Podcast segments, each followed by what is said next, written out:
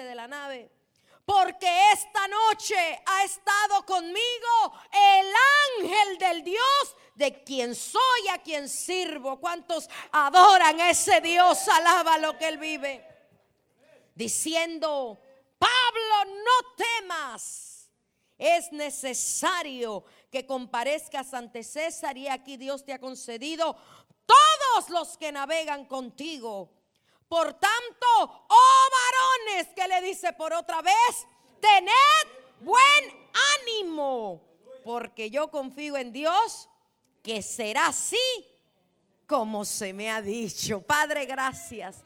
Gracias, Dios mío. Gracias, Señor. Gracias. Yo te doy gracias por esta palabra en el nombre de Jesús. Amén y amén. Puede sentarse. ¿Cuántos necesitan buen ánimo? A veces venimos a la iglesia bien desanimados, ¿verdad?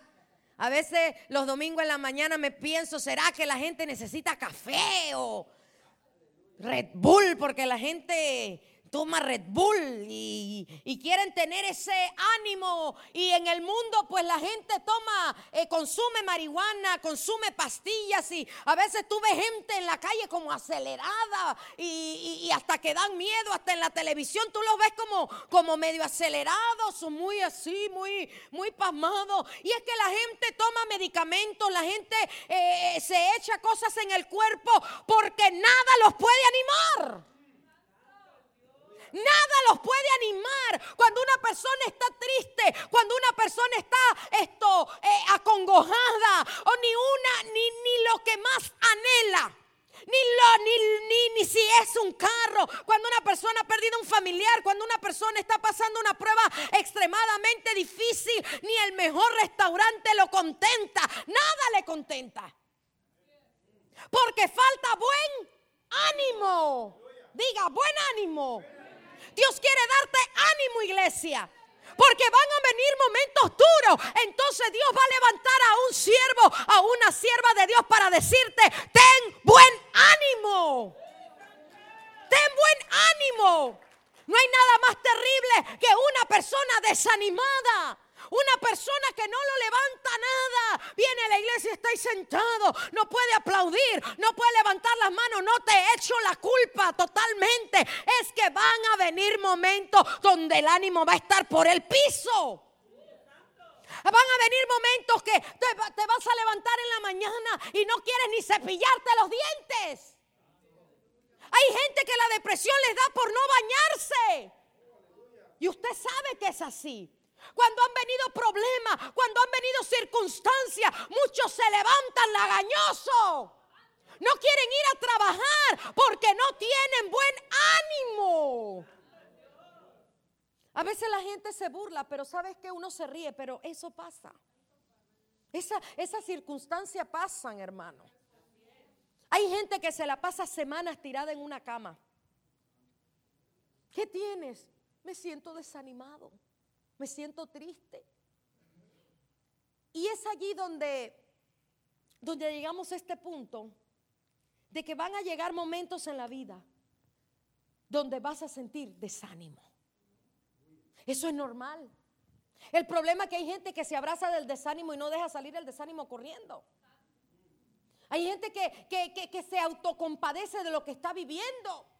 Y todos los que estamos aquí estamos pasando momentos duros. ¿O solamente yo? Pues yo creo que aquí todos están pasando por una guerra diabólica. Que ni reprendiendo a veces uno siente que uno ora, que uno ayuna y uno busca de Dios, pero uno siente que ese barco se va a hundir y uno siente que pierde la esperanza. Imagínate Pablo, Pablo estaba en ayuno, Pablo estaba en oración, Pablo era un hombre íntegro ante la presencia de Dios, pero le tocó un momento crucial. Entonces mucha gente cree que porque tienen títulos el diablo no los va a tocar, que porque canta bonito el diablo no lo va a tocar, que porque predica chévere el diablo no lo va a tocar. Te voy a decir, el momento duro va a llegar, pero es ahí donde la palabra te va a sostener, es allí donde tienes que sacar la fe que tienes dentro de ti y decirle al enemigo, yo le estoy creyendo, como decía el canto, a la promesa de Dios. Nadie como Dios. Por eso es importante venir a la iglesia. Es muy chévere verlo en Facebook Live, pero nada como venir a la casa de Dios. Nada como estar aquí y levantar las manos y saltar y brincar y hablar en lengua, porque tú le estás diciendo al enemigo que en medio del desánimo, en medio de la traición, en medio de que la gente te ha dado la espalda, tú sabes que Jehová fue el que te llamó. Tú sabes que es el único que puede levantar tu ánimo.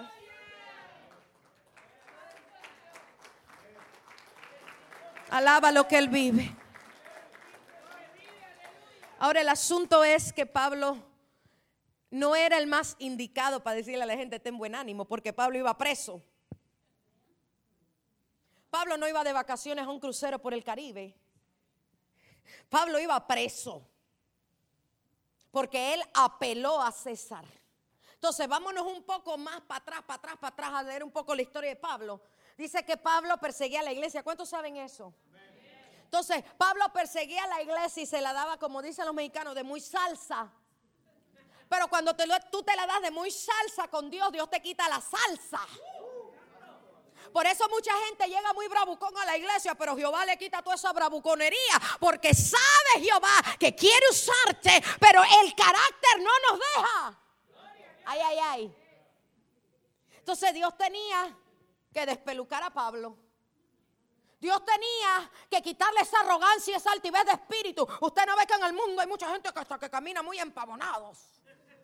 Ellos son los más, tú sabes, los más, los que más tienen flow en el, en el barrio, en la familia. Pero cuando aceptan a Cristo, Dios les quita ese flow.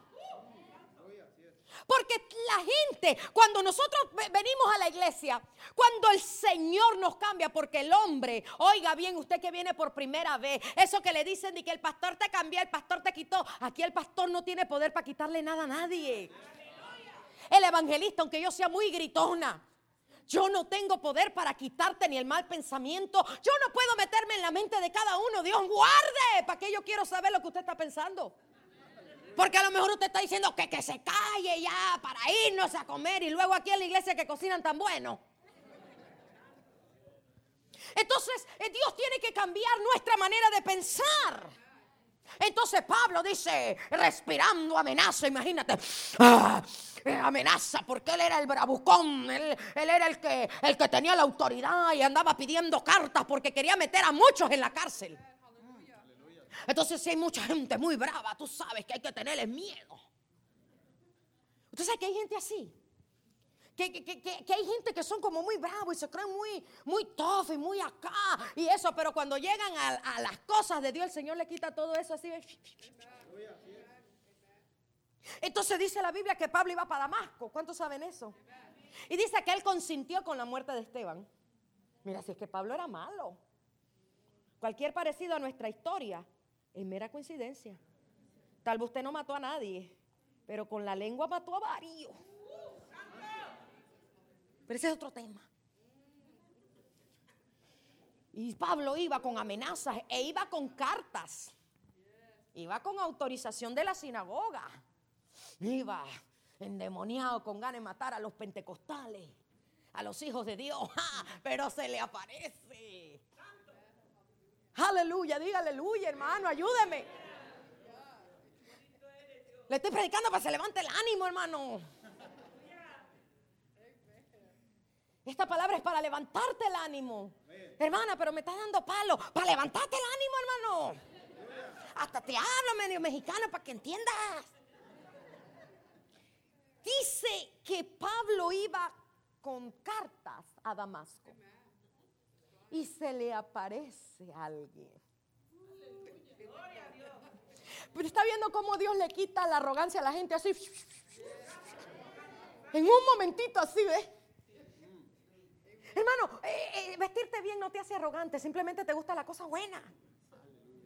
Tú te puedes vestir en chancleta y ser arrogante. Yo una vez estuve en una iglesia y yo vi a una hermana y el Señor me dijo, dale 20 dólares. Y yo no voy a estar peleando con Dios unos dolaritos. Y fui y le dije, Dios te bendiga. Dios me dijo que te diera esto. No, hermana, gracias. Y después el Señor me dije, te dije, yo le dije, mira, el Señor me dijo que te lo dé. Si lo quieres votar es tu problema. pero yo voy a cumplir con Dios. Aquí está, y tan se lo dejé ahí. Y me fui. ¿Te crees que yo voy a tener problemas con Dios por 20 dólares? No, hermano, ¿qué va? Después la hermana empezó a temblar, ya yo me iba. No sé si Alejandro se acuerda, ya yo me iba. Y, era una hermana bien grandota y yo, bueno, bien chaparra, nada más soy tacón. Y, la hermana bien grande, bien bendecida y, se me acerca. Y yo, mm, como don Ramón. Hermana, quiero hablar con usted. Yo, ay Dios mío, guárdame, Padre. Y me dice, hermana, es que usted no sabe lo que ha hecho. Yo le dije, solo Dios me dijo que le diera eso. Hermana, yo no tenía para comer. Ni para mí, ni para mi hija. Yo no tenía para comer. Y yo le dije, entonces, ¿por qué rechazabas la ayuda de Dios? No mía. A mí me conviene quedarme con los 20. ¿Me está comprendiendo? No tenía nada para comer y se la estaba dando de muy digna. No es la ropa, no es la cartera. Yo conozco, tengo una amiga que esa mujer es multimillonaria y puede ser más, más humilde que yo. Porque no son las posesiones. Es lo que hay dentro del alma. ¿Me está comprendiendo? Si Dios le suple para, yo no sé por qué estoy diciendo esto, pero esto es de Dios. Si Dios le suple y Dios lo bendice para comprarse un Rolls Royce, pues avíseme, lloramos y me lleva un paseo conmigo y con mi esposo. ¿Cuál es el problema? Si no tienes para un Rolls Royce, si tienes como yo cuando empecé en este país, para un Matrix 2003 y que lo usé hasta hace tres años, pues tú gózate, pero no andes desanimándote porque no tienes un buen carro o porque no tienes una Louis Vuitton o porque no tienes una Gucci. Levanta tu ánimo y empieza a valorar lo que de verdad vale. Dios le quitó así la arrogancia a Pablo. Y le habla y le dice, Saulo, Saulo, ¿por qué me persigues? Saulo, ¿por qué me estás persiguiendo? Inmediatamente el resplandor fue tan fuerte que queda ciego. Dios le quitó en menos de un minuto toda la arrogancia y toda la altivez de espíritu. Iglesia, es el momento de escuchar la poderosa voz de Dios. Y Pablo entendió que le estaba hablando Jesús de Nazaret. ¿Sabes por qué? Porque habían unos muchachos o unas muchachas o hombres o mujeres que estaban padeciendo por culpa de la persecución y el odio que él sentía. Y cuando alguien te ataca, cuando alguien se mete contigo, cuando alguien se mete con, con alguien que ora, cuando una persona se mete con alguien que clama, que viene al altar y llora, Jesús se lo toma a manera personal. Jesús va, aleluya a hacer lo que tú, oh Rabashaya. Yo no sé si hay alguien que me está entendiendo. Tú no vas a necesitar defenderte porque Jehová de los ejércitos va a pelear por ti. Alaba lo que él vive. Oh, adórale, levanta tus manos y dale gracias. Dale gracias porque Él está peleando por ti. Alábalo, hay una unción que está cayendo en este lugar. Ay, Rabasha Yamakanda. Él está peleando por ti. Hay una unción que está cayendo en este lugar. Oh, qué machinda y así. Si usted viene por primera vez, no tenga miedo. No se asuste. Téngale miedo a la, a la droga, al alcohol. Pero no le tenga miedo a la presencia de Dios. Pablo queda ciego, pero comienza a ayunar, porque empieza a entender que hay un, algo sobrenatural que lo tiene ciego. Él estaba ciego espiritualmente, él no se había dado cuenta y Dios le comienza a mostrar que él estaba ciego espiritualmente, pero allá había alguien, había un siervo de Dios. ¿Sabes por qué? Porque cuando Dios tiene un plan para tu vida, varón, cuando Dios tiene un plan para tu vida, mujer, Él va a perdonarte, Él te va a restaurar, pero vas a tener que darte cuenta que estabas mal. Y es el problema del ser humano, no quiere reconocer cuando está mal. Me pregunta alguien ayer, un, familiar de mi esposo, y, estábamos hablando, estábamos en un velorio, y esto, eh, estábamos allí, y, me dice, Clarisa me pregunta, mm, ¿tú vives lo que predicas? Y le dije, estoy luchando. Y agachó la cabeza. Porque, ¿por qué me voy a parar aquí? Claro, hermanos, que yo vivo lo que predico. Si cuesta. Cuesta. Cada cosa que ustedes cantan aquí cuesta vivirlo. Ustedes, ustedes ven los músicos, pero ustedes no saben las luchas. También tienen que pagar biles, también viven por fe. Y vienen y le dicen, vamos a cantar con la música del cielo. Y a veces está el corazón herido. A veces, a veces uno no quiere. Yo se lo digo por experiencia. No sé si a ellos les ha pasado. Pero hay momentos en la vida que no quiero ni agarrar un micrófono. Quiero estar escondida, que nadie me vea. Pero ¿sabes qué? Es cuando el Espíritu Santo me dice, ¿y qué de la prédica? ¿Y qué de lo que ora? ¿Y qué de lo que lees? Es el momento de poner en acción todo lo que has aprendido de mí.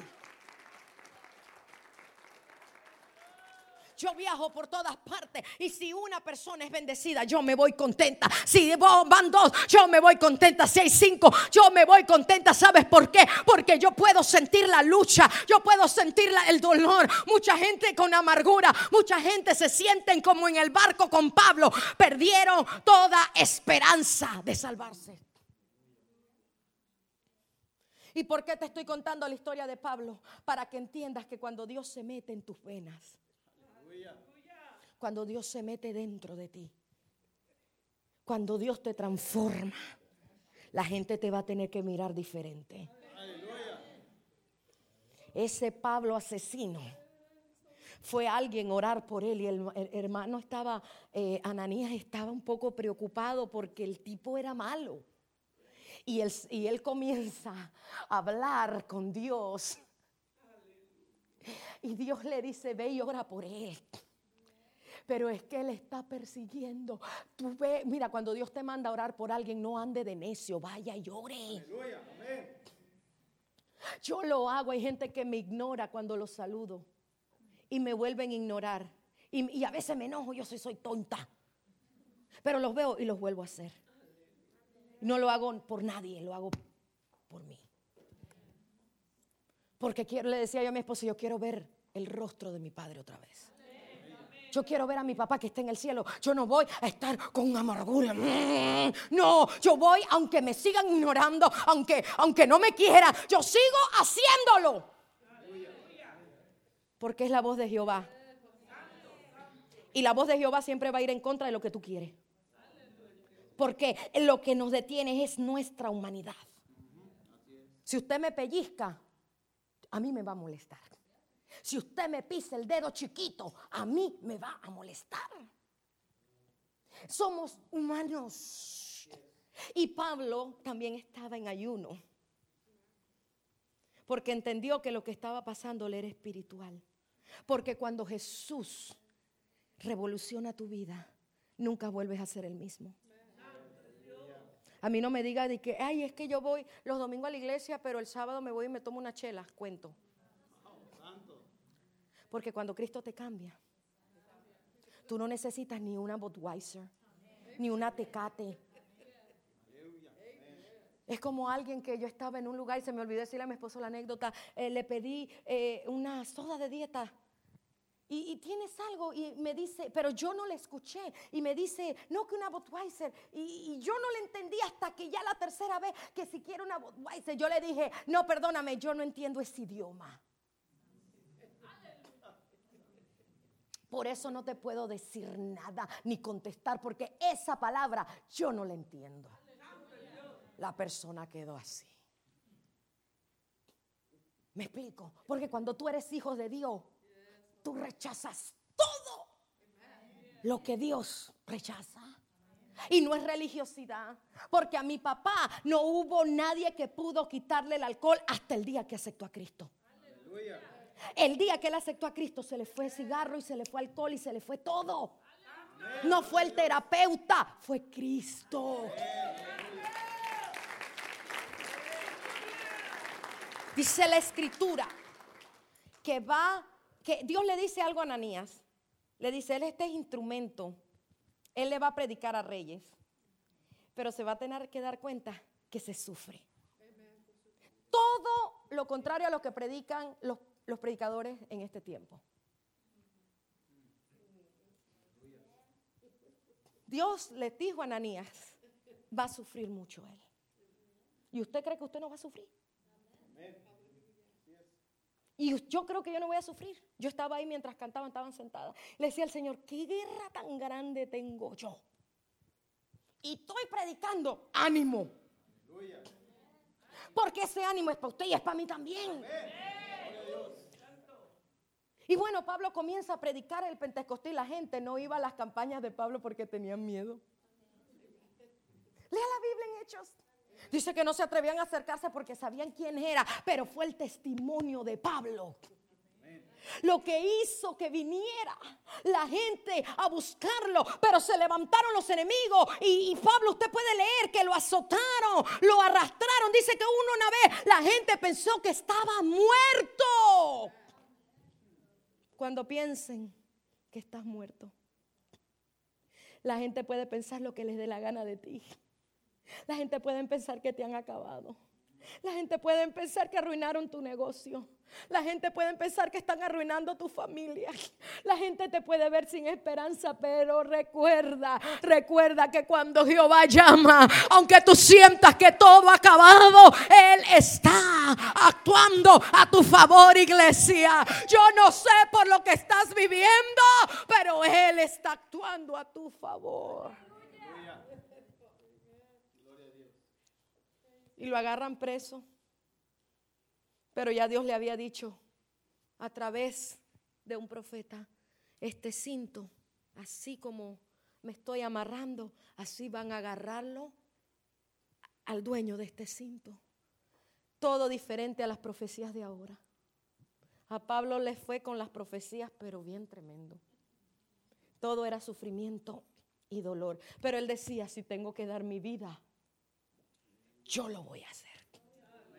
¿Sabes por qué? Porque cuando él escuchó la voz de Jesús, él se dio cuenta que allí había algo demasiado poderoso.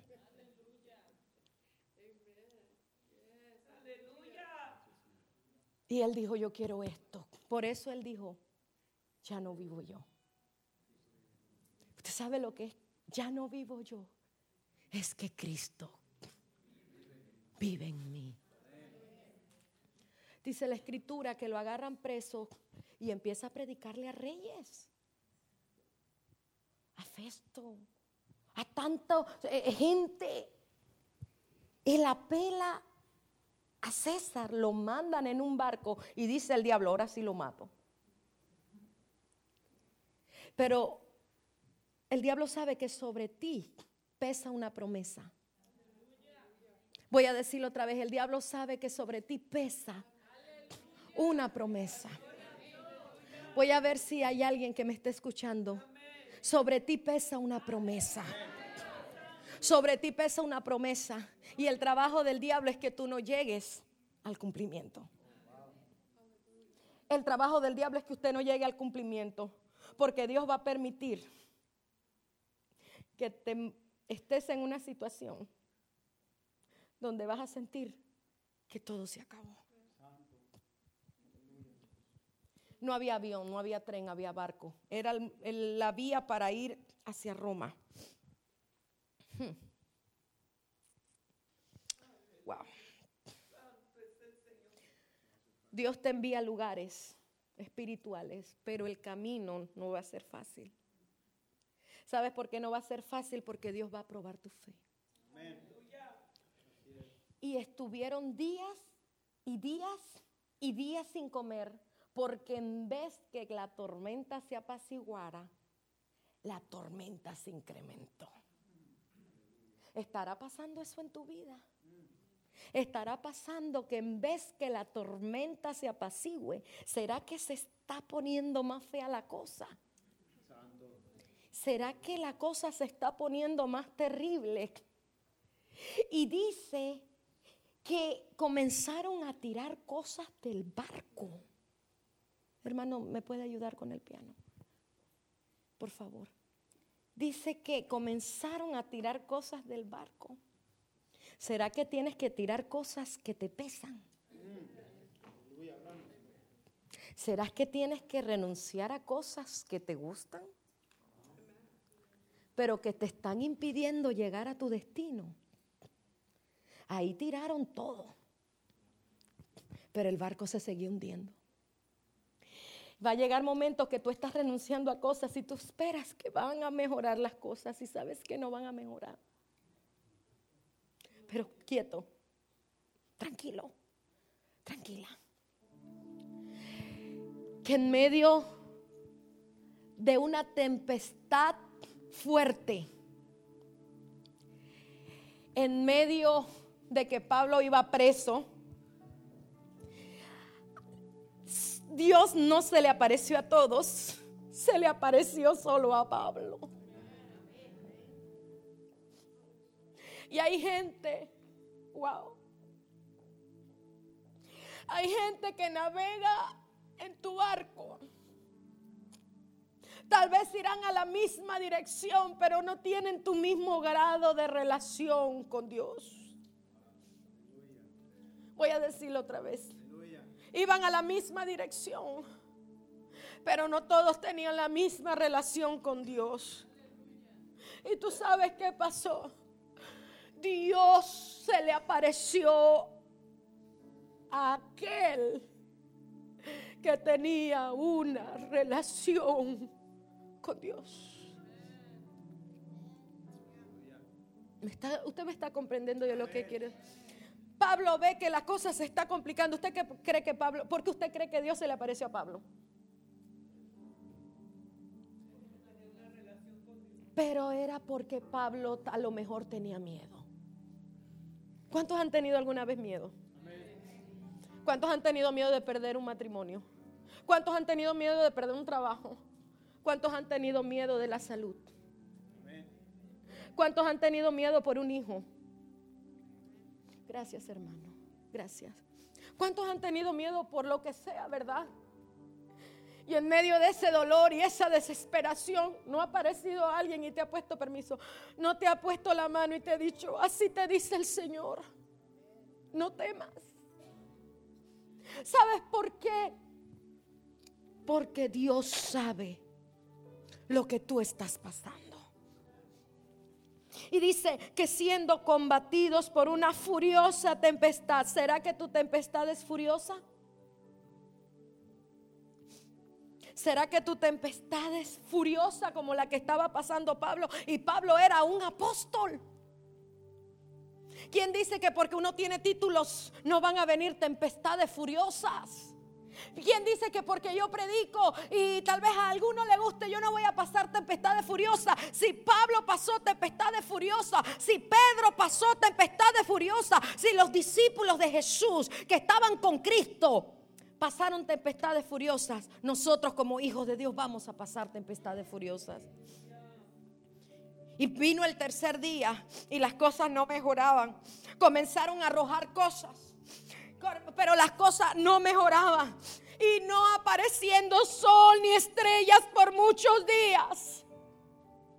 Y acosados por una tempestad no pequeña, ya habíamos perdido la esperanza de salvarnos. ¿Cuánto tiempo lleva tu dolor? No hay estrellas, no hay sol. Se está acabando el tiempo. Cuando hay tempestades, las barcas se debilitan. Todo se estaba debilitando. Pero ¿sabes qué pasó en ese momento? Se perdió la esperanza. ¿Cuántos alguna vez han perdido la esperanza? ¿Habrá alguien en este lugar que ha perdido la esperanza? Levante sus manos. Si usted, alguien aquí, uno, el Señor, dos, la señora. Hay más de 20 que han perdido la esperanza. Yo he perdido la esperanza. Pero dice la escritura, ¿cuántos sienten la presencia de Dios? Viene el preso Pablo. Porque cuando tú tienes a Cristo, no importa la situación que estás pasando, tu llamado no se puede apagar. Y hay gente que dice, es que ya yo, ya yo no, no, no sirvo a Dios porque estoy pasando en una prueba. Es cuando usted más tiene que servir a Dios. Eso no es excusa. Es que ya yo no voy al coro porque es que yo no, no tengo para que me den ray. Pero así como usted busca ray para ir al trabajo, busque ray para que alguien lo traiga y cumpla usted con el llamado de Dios. Y dice la escritura que que Pablo se levanta, hermano. No había sol, no había estrella, todo el mundo estaba desanimado, todo el mundo estaba triste y se levanta el preso Pablo y dijo, os exhorto a tener buen ánimo. Pues no habrá pérdida, aleluya de vida entre nosotros, sino solamente de la nave. Mira, yo te voy a decir algo en este camino, como a mí le pasó a mí, nos pasó a mi esposo y a mí, hemos perdido dinero. A mí me han robado dinero. Si yo le digo la cantidad de dinero que por años a mí me estuvieran robando, usted se va a caer para atrás. Lo que pasó con el tornado, mira, cosas que a nosotros nos han pasado que todavía si yo lo pienso, yo digo, solo Dios nos ha mantenido de pie. Cosas que usted no se imagina. Yo he tenido que pasar, mi esposo ha tenido que pasar, pero ¿sabes qué? En medio de todo, yo te estoy diciendo, te estoy exhortando, iglesia. Ten ánimo, ten buen ánimo, ten buen ánimo. ¿Sabe lo que Dios le está diciendo? Dios va a preservar tu vida y también va a preservar la de tu familia. Va a preservar la de tus amigos. Va a preservar. Y Rabashaya, yo siento algo que está cayendo. Todos los que están contigo en el barco no van a morir. Van a vivir. Hmm. Uf. Adora, más. Adora, adoráis. Adora, iglesia. Adora, adora. Yo no sé si aquí hay alguien que pueda adorarle. Yo no sé si aquí hay alguien que en medio del dolor tenga buen ánimo para seguir adelante.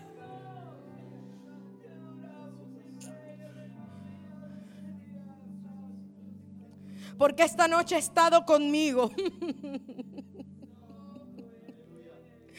porque esta noche ha estado conmigo el ángel de Dios a quien yo sirvo. Ha estado conmigo el ángel de Jehová. Esta noche ha estado conmigo el que me ha dado vida. Esta noche ha estado conmigo el que ha cambiado mi destino. Oh, te adoramos, te adoramos, te adoramos, te adoramos. Esta noche ha estado conmigo el que me ama, el que ama mi alma ha estado conmigo.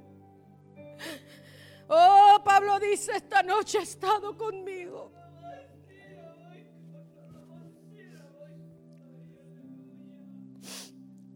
El ángel de Dios de quien soy. Pablo entendió que él le pertenece a Jehová.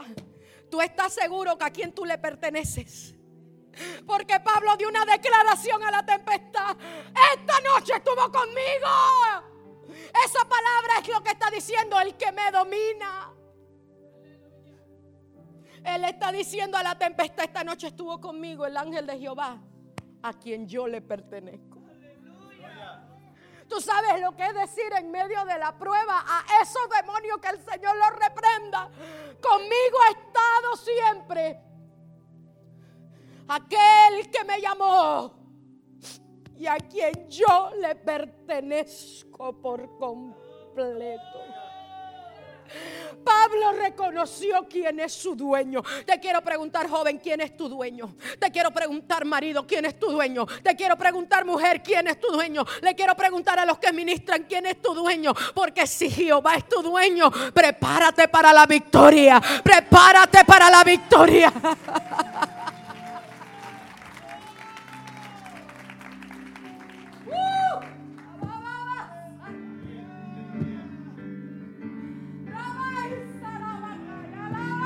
ten buen ánimo. Y el ángel le dijo, ¿para qué le vas a decir a alguien que no tenga miedo si, si no tiene miedo? Tú le dices a alguien que no temas. Es cuando tiene miedo. ¿Sí o no? Entonces el ángel de Jehová le dijo, no temas. No temas. No temas. Porque es necesario Hay un llamado necesario para ti. Necesito una botella de agua, por favor. Hay un llamado necesario para ti. Y dice la escritura. Gracias, hermano. Muchas gracias. Dice la escritura que no solamente era necesario que él fuera ante César, sino que Dios le concedió todos los que navegaban con él. O sea que aún los que no tenían relación con Dios, aunque anden mal tus familiares, aunque anden mal tus hijos, si tú estás metido con Dios, el ángel de Jehová va a tener misericordia aún de los que te rodean. Pero tienes que mantenerte y tienes que mantenerlos en el barco. Y dice la escritura, por tanto varones le dijo, tened buen ánimo, porque yo confío en Dios, que así serás como me ha dicho. Pero ¿qué pasó? Hubieron dos que no creyeron, porque siempre hay un incrédulo que daña todo. Siempre hay un incrédulo. A mí la gente incrédula, fuchi, fuchi, fuchi, fuchi. Yo, gente incrédula, a mí no, no, no, no. Yo siempre estoy, vamos a hacerlo. En el no, yo siempre trato de, yo misma dame ánimo. Y hubieron dos que se salen del barco. Y Pablo dijo, ni lo salven. Él había dado la palabra, pero ellos le creyeron más a la tempestad que a la palabra del ángel de Jehová. Si el que gobierna la tempestad se llama Dios. Y ellos se salieron que arreglar algo y nunca más se supo porque de los incrédulos nunca se sabe nada. Entonces murieron dos por desobedientes. Tú lucha para mantener a la gente en el barco, pero si ellos voluntariamente se quieren salir, ¿tú qué vas a hacer? No se puede hacer nada. Se perdió toda la navegación, pero excepto esos dos, todo el mundo entró a la isla de Malta. Y todo el mundo estaba en tierra firme. Y Pablo se dio cuenta que estaban en la isla de Malta. Y con esto termino. Y dice la escritura que estaban recogiendo unos palos, unas maderas, unas cosas para hacer fuego porque hacía frío. Y como al diablo no le gustó, al diablo no le gusta cuando Dios te saca de una, entonces dice, de esta no la salva. ¿Y sabe qué pasó? Cuando él está agarrando una madera, se le clava una culebra. ¡Sas! Y todo el mundo estaba esperando que el hombre se muriera. Si hubiera sido a mí que me pica una culebra, serpiente, como le digan en su país, en Panamá le decimos más culebra. Yo hubiera estado, llévenme al médico, llamen a los bomberos, llamen al doctor, llamen a fulano, venga el helicóptero. Pero Dios que le había dicho a Pablo, tienes que ir a Roma. ¿Y sabe lo que hizo Pablo? Se sacudió la culebra. Sacúdete, sacúdete de la culebra. Hay problemas que uno se busca, pero hay, otros, hay otras veces que los problemas lo buscan a uno. Y dice que estaban esperando que se murieran. Y pasó un rato, y pasó una hora, pasó dos horas, pasó mucho tiempo. Y los que estaban pensando, a este lo picó la serpiente porque huyó del mar, pero porque la gente siempre va a hacer historias ridículas acerca de nosotros. La gente es buena para inventar chismes y para inventar cuentos. Y lo peor es que se la creen. Ese anda mal porque debe ser que anda en pecado. ¿Y usted qué sabe? Ese perdió porque a lo mejor anda en, negocio chueco. A usted le consta. Usted no sabe que hay una cosa que se llama demanda por calumnia e injuria. Si nosotros, si yo comenzara a demandar a todos los calumniadores e injuriadores, yo tuviera multimillonaria. Entonces la gente inventa chisme. Yo le quiero, yo quiero que usted se salga de esto, con esto en la mente. Mucho cuidado como usted habla. No ande inventando y creando historia en su mente porque un día lo van a demandar por calumnia y injuria. Y no digan que nadie se lo digo, se lo dije yo.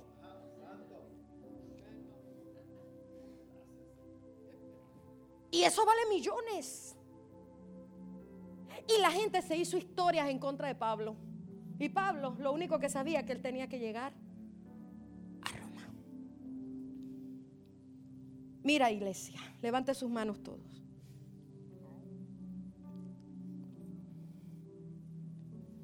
Yo te aseguro que Pablo hubiera dado todo para no entrar en ese barco, pero Dios le permitió entrar. Se salvaron todos porque hay situaciones que estás pasando que van a bendecir a otros. Lo que tú estás llorando va a impactar a alguien. Lo que estás pasando va a impactar a alguien. Y ya en los últimos capítulos nos damos cuenta que Pablo llegó a Roma. Vas a llegar a tu destino. Aunque vengan culebras. Porque lo que hace el veneno de la culebra es envenenar tu cuerpo. Ahorra más allá. Ay, esto está tremendo, adórale. Van a venir circunstancias en tu vida que van a querer envenenar tu espíritu, van a querer envenenar tu cuerpo, van a querer envenenar nuestros corazones. Adórale, adórale, adórale. Como no pudo matarlo de una manera, entonces dice, ¿cómo lo voy a matar? Envenena. Ay, esto está tremendo. Envenenándolo, envenenándolo. Y cuando viene ese envenenamiento, te mata todos los órganos internos y te da un shock, te da un paro e inmediatamente muere. Pero Pablo era un hombre de fe. Y cuando vino la serpiente, él se sacudió. Sacúdete de todo lo que te quiere envenenar. Sacúdete de todo lo que te quiere perjudicar. Sacúdete de todo lo que te quiere hacer daño. Iglesia amada donde existe, aquí se siente una unción muy bonita. Aquí se mueve el Espíritu Santo. No es porque no los merezcamos, es porque la gracia de Dios te está diciendo, quédate en el barco. No huyas de la bendición de Dios. No huyas porque a medida que tú busques de Él, a medida que tú busques su presencia, a medida que tú busques su gloria. No solamente tú te vas a salvar sino los que están contigo verán la gloria de Dios. Póngase de pie. Póngase de pie. Hay uno, véngase al altar. Vamos a cerrar aquí en el altar. Si Dios